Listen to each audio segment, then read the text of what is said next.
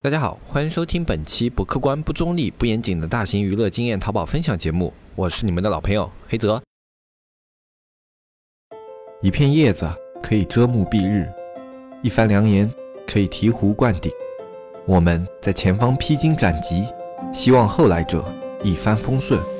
共享商业智慧，共享创业成功。欢迎收听本期纸木淘宝内训。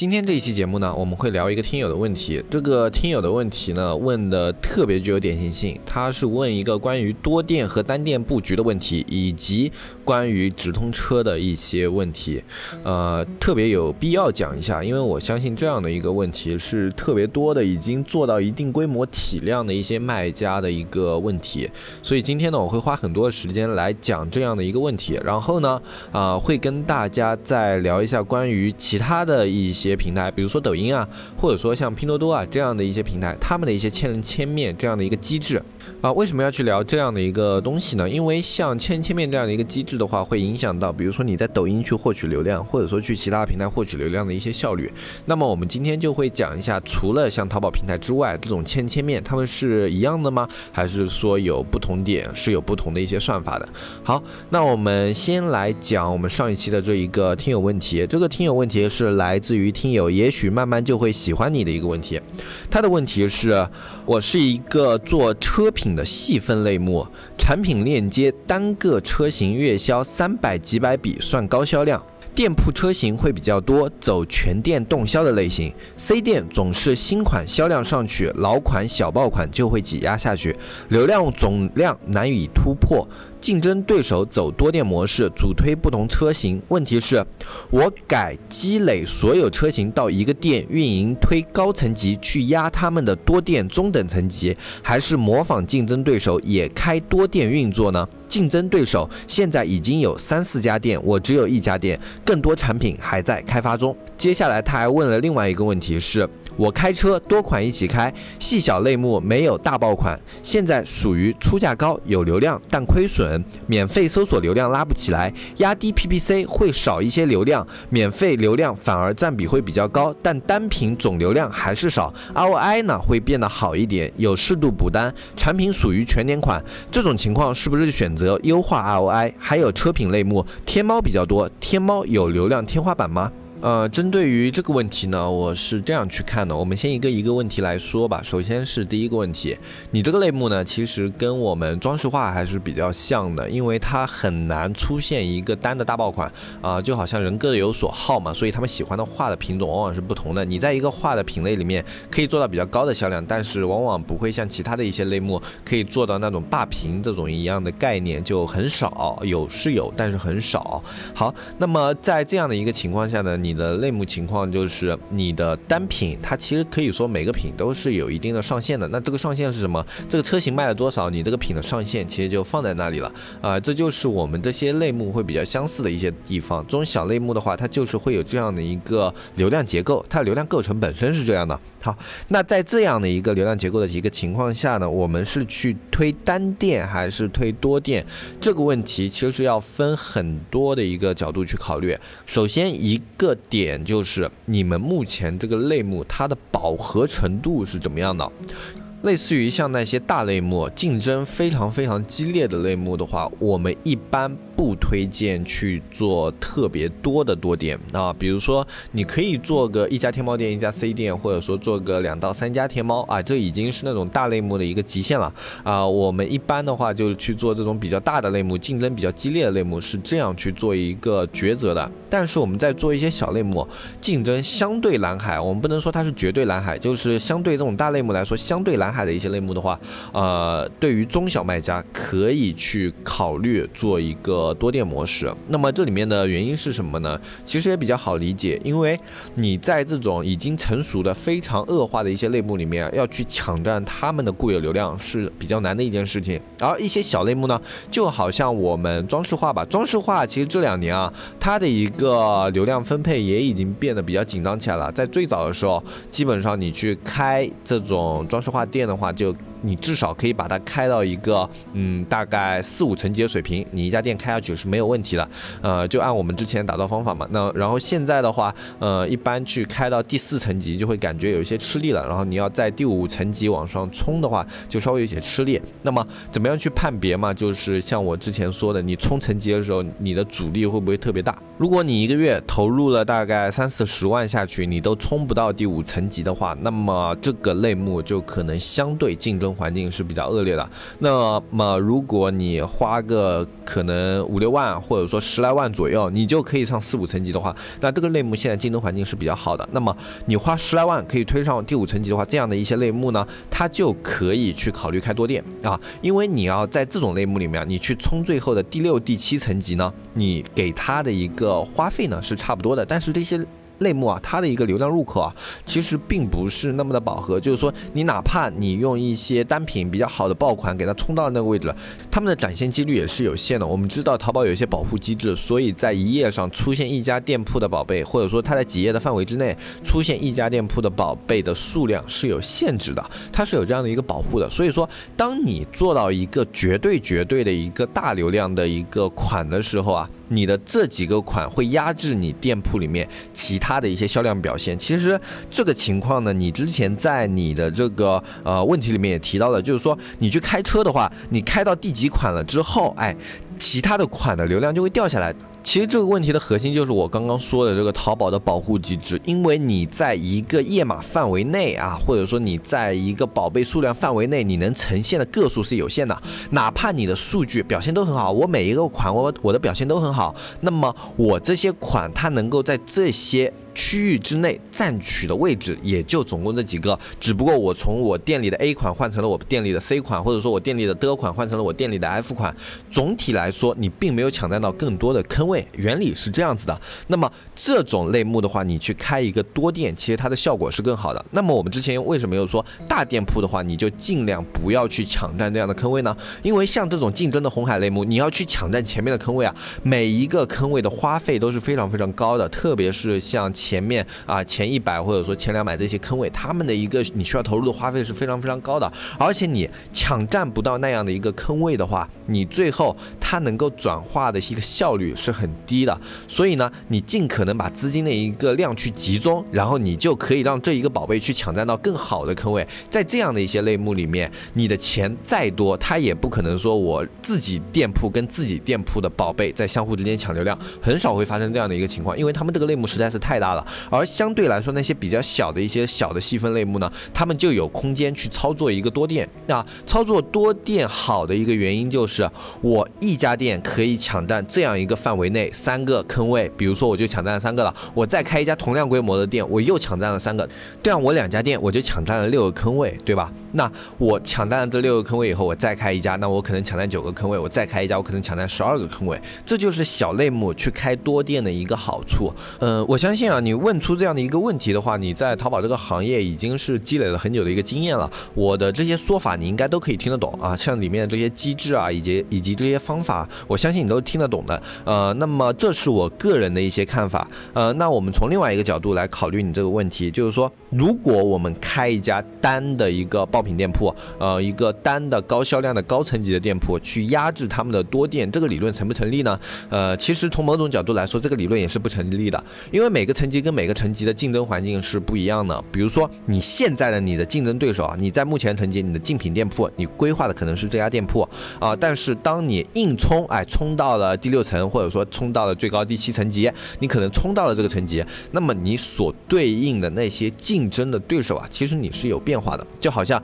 这个时候，你就一定是在抢占最头部的那些豆腐干位置，或者说你在抢占最前面的那种顶部的一些流量位置，你的整体的竞争环境就变成这样了。那这就有一点变成了赶鸭子上架的味道，就好像以前大海他们做的那种店铺，一旦你停下了脚步，一旦你减少了投入，你被吞没的速度是非常非常快快的。第十名和第二十名之间的差距，仅仅就可能是你少投了一万块这样的一个差距。所以你的消费是降不下来的。你少投个十万，少投个二十万，你相差不了这点钱。你相差了这一点钱之后呢，你的整个排名就可能从第十名掉到了第一百名。它的一个竞争环境就是有这么的一个夸张啊，可能这个掉速度不是很快。你最早的时候你抽离资金之后也没什么感觉，但是一周或者说半个月之后，你就会发现你这个店铺的一个跌落速度是很快很快了。那么你如果要去做一个高层级店铺，首先一个你的竞品店铺就不再是他们了，其实你也压制不到他们，因为它的一个竞争流量环境跟你的一个竞争流量环境也已经不一样了，所以你也不存在能够压制他们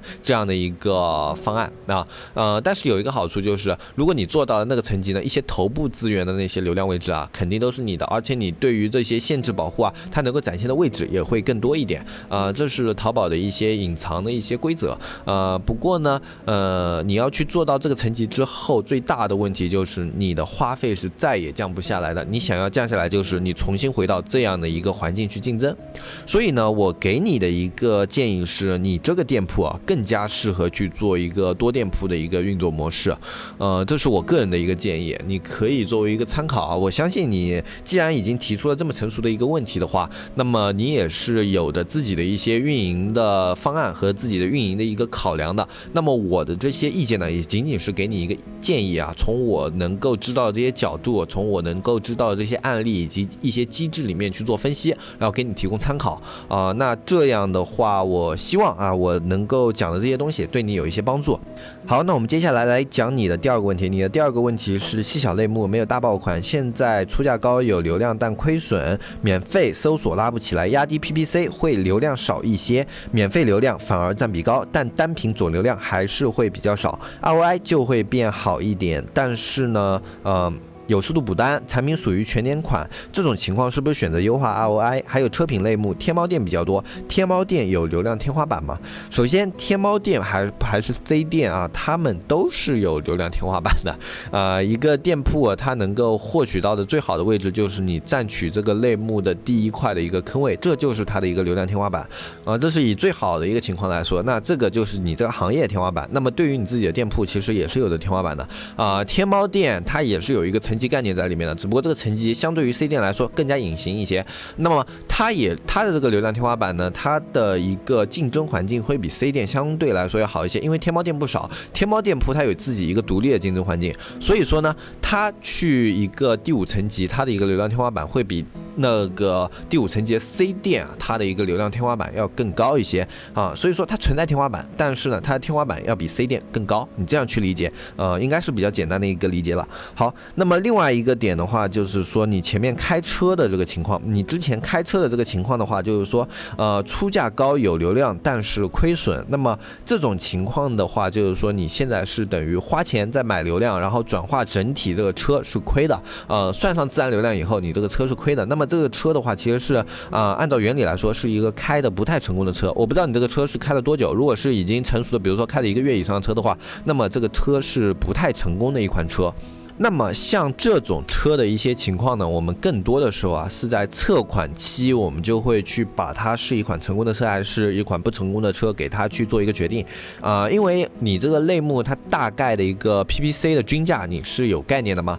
那么我们会去从它的点击率，然后从它在这个测款期间的一些流量的进入率，然后一个转化率的一个值来做一些参考，然后我们去会去参考它最后做到一个较为高的。一个值了以后，它整体的一个亏损状态是怎么样的？呃，如果你在测款期间啊，它这个整体的一个 PPC 就是特别高，然后整体啊算上转化以后啊，它是一个比较亏损的车的话，其实这个车是不应该去长期推广的一款车啊，像这种。车哪怕是要开，它也仅仅是作为维护啊，能够让这个款日常运作，所以也是要优先考虑 ROI 的。所以你说的这一点，去优化它的 ROI，这一点没有错。哪怕你损失一点流量，也应该要去优化它的 ROI，因为这款车的话，你去不可能拉爆它嘛。首先第一第一点，你不可能去拉爆它，不可能把它拉到一个行业的绝对的一个爆值，然后说我先亏损，然后后期去做一些活动的时候把它拉升回来，你很难去这样去操作。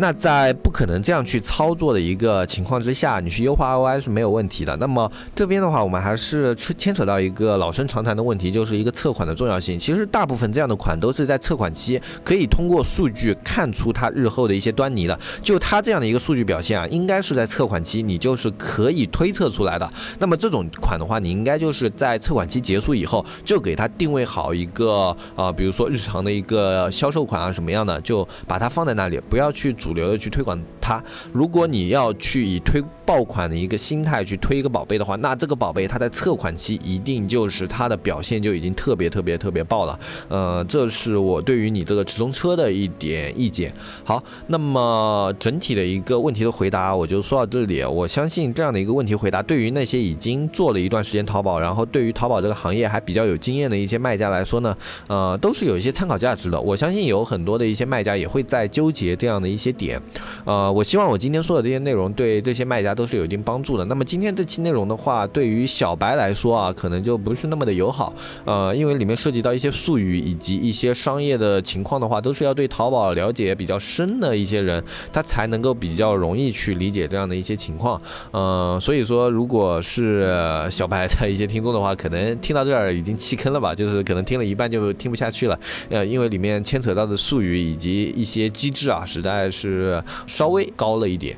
呃，但没有关系啊。其实每个淘宝卖家都是从中比较初级阶段过来的。如果你听不懂，我觉得也不用着急。呃，你可以先点个标记，就是说，比如说我们这一期就讲了一个关于单店和多店这样的一个抉择，以及去讲了一些关于直通车 ROI 怎么样去抉择它优化的一个时机这样的一些点，你可以标记一下，是吧？然后日后你觉得你能够听懂这样的内容了，你需要到这样的内容了，回头来再听一下，我觉得也是比较好的，对吧？啊，做个收藏嘛，总没有什么坏处。好，那么我们。接下来的时间还有一点，我们来跟大家聊一下关于像类似于像抖音啊、像拼多多啊这样的一些啊电商平台，他们的一个前前面的机制啊。因为我们这段时间其实也有去操作拼多多啊，然后也有在接触拼多多的一些东西的运营嘛。然后呃，在整个过程中，我们接触到了一些非常厉害的一些拼多多商家，一些以前我们这种做拼多多的一些朋友啊，然后去跟他们做交流，然后去跟他们也做一些学习嘛。然后在这样的一个过程中，我们就了。了解到一些比较有意思的事情，比如说啊，拼多多它的一个千人千面啊，其实它的一个千人千面是非常简单的，它里面的东西呢分为两种，像我们淘宝的话，我们会分为年龄、人群、属性，然后个人的购物爱好、购物偏向啊，然后这个你喜欢购物的一个消费层级，然后你最近浏览一些宝贝啊，各种各样的啊，它里面有很多很多的标签，这是淘宝的千人千面，非常之完善，而且它的一个运算机制也非常强大。那么拼多多的千人千面它是怎么样的呢？首先很简单，它在千人千面上有几个大属性：男女、性别属性，然后消费价格属性，就比如说多少到多少钱的一个消费区间啊，你的一个消费能力属于百分之多少的一个人群，这是它的一个给你的一个消费属性。然后呢，拼多多还会给你一个年龄的一个划分属性，那么这就是它的所有属性了。拼多多里面最重要的就是我之前说的这个性别属性啊，这个性别属性在拼多多里是特别特别重要的。男性看到的首页和女性看到的首页是不同的，然后大部分人就正常人他们看到的首页和男偏男性首页和偏女性首页又是全都不同的。所以拼多多里做标签属性里面最重要的一个其实是性别啊，这是拼多多非常非常有意思的一个情况啊。其实像我们淘宝的话，我们会注重很多这种消费标签啊什么的，对于拼多多并不重要，只要你的性别对上号了，那么它。它就是对准你这个千千面的标签了，啊，这是其中一个现象，就是它的标签非常的简单。那么。那么有人会说，那拼多多也有像淘宝一样给我推荐那种我喜欢的，或者说我最近浏览的这一类的一个商品啊？那他们的一个机制是什么呢？其实这个机制也很简单，因为商品的话，它里面在上架的时候，你里面会有属性嘛。那么在上架的时候，这些属性的话，在系统里面都会给它进行一个归档和归类，就好像网易云之前它的一个音乐这样的一个推送机制广受好评，就是因为它会争取选择你最近听的一些音乐类。的风格，比如说你最近在听摇滚，或者说你最近在听重金属，或者说你最近在听民谣，然后你听这些音乐啊，它的一个比例大概是怎么样的？它会以接近的一个比例，在它的一个私人云电台里面去把这一类的一个相近的这些音乐啊给你做推送，而且它在做归类的时候时候啊，还会把这种相似歌手，然后把这种相似歌曲进行归档啊，所以它的一个推送是比较精准的。那么拼多多里面它也有这样的，就好像你商品上架了以后，它有属性，然后它在你看过了这一类商品以后，它就会给你推荐这种同属性的商品。那么这些同属性的商品是怎么样去甄别的呢？就好像，呃，一个商品它上架了，它会先给二十个人看啊，这二十个人里面，如果百分之二十或者说百分之三十人都觉得还不错，或者说都对它有一个浏览的兴趣，或者说浏览的意向意向的话，它就会给推送给更多人。比如说推送给两千个，两千个人里面仍然有百分之二十以上的人，哎，对它的一个浏览意向比较高，那么它就会推送给两万人，然后再推送给二十万人啊。所以你在首页啊看到的那一些类似的宝贝啊，都是他们经过一个数据筛选之后啊呈现出来的一个结果。呃，它的一个基础逻辑啊，就是像我刚刚说。的这样的，呃，所以你的宝贝越能够让人浏览，越让人有点击欲的话，那么它的一个呈现的概率就越高。呃，我不知道这样的一个机制会不会对你们有所帮助。那么这是我这段时间了解下来啊，像拼多多或者说像抖音里面啊，他们的一些标签推送机制都是这个样子的。呃，甚至我觉得这个机制应该在淘宝里面也是有在应用，只不过它可能做的更加精细一点。呃，所以去优化一个页面的点击率，以及去增加它的一个停留时长。的话都是有效的，去呃增加你商品推送几率的一件事情啊。针对这一块的话，反正我们最近也在研究嘛。那么后续如果还会有相关的或者说相类似的一些操作的话，我们也会在节目里面分享给大家。那好，今天这一期节目的话，就主要给大家分享到这里。如果你想学习更多的淘宝知识，想要去看一些淘宝的实操运营的话，可以加入我们的社区。我们社区的加入方式是搜索微信“纸木电商”的拼音。然后去添加我们的客服小安啊，微信号在我们详情页里面也有，你可以下去看一下。然后通过这个微信号添加小安，小安会给你介绍我们社区的一些东西啊。我们社区目前是三百六十五一年啊，如果你感兴趣的话，都可以啊去跟小安咨询加入。呃，今天就跟大家说到这里，我是黑泽，我们下期再见，拜拜拜拜拜。